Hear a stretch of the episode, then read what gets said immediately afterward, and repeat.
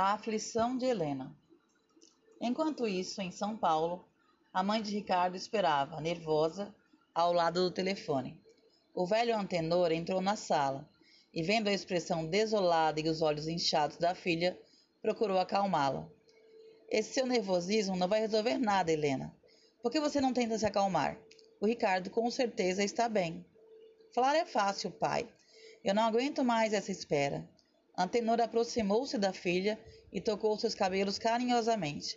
Bastou esse gesto para que ela recomeçasse a chorar.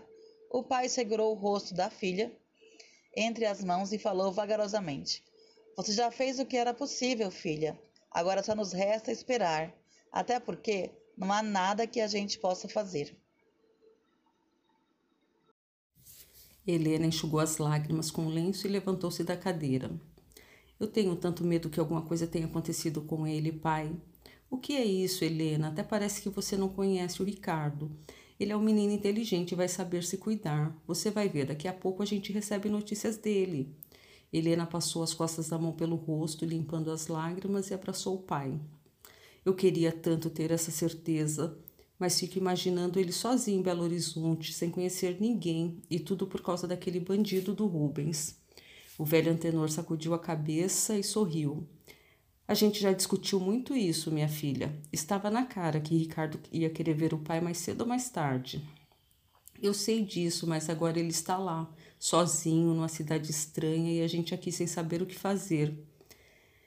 Eu acho que você já fez tudo o que era possível, Helena. Agora tem que ficar calma e esperar. Esperar, esperar até quando? Ficar assim só vai piorar as coisas, minha filha, disse Antenor encarando Helena. Você já não avisou a polícia? Já avisei na mesma hora que descobri que o Rubens não mora mais naquele endereço. Eu consegui o telefone da polícia de Belo Horizonte e pedi ajuda. Eles disseram que não podiam fazer nada naquele momento e que não adiantava viajar para lá. Eles garantiram que iriam ligar para cá sem que tivessem notícias. Quer ver como você está nervosa à toa? Falou Antenor olhando o relógio. São sete quinze. Aposto que o Ricardo acabou de chegar em Belo Horizonte. A esta hora ele nem teve tempo ainda de ir até o endereço do Rubens.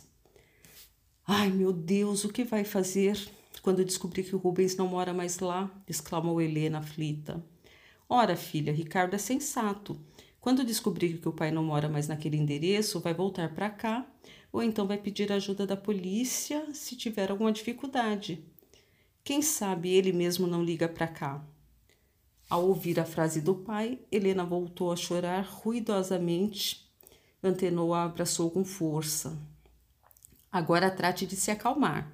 Tenho certeza que daqui a pouco a gente vai ter notícias do Ricardo. Enquanto isso, por que você não prepara alguma coisa para a gente comer? Eu estou com uma fome danada. Helena soltou-se do braço do pai, usou novamente o lenço para enxugar as lágrimas que corriam pelo seu rosto, e ao entrar na cozinha do apartamento, ela falou: Eu daria qualquer coisa para saber onde está o Ricardo nesse momento.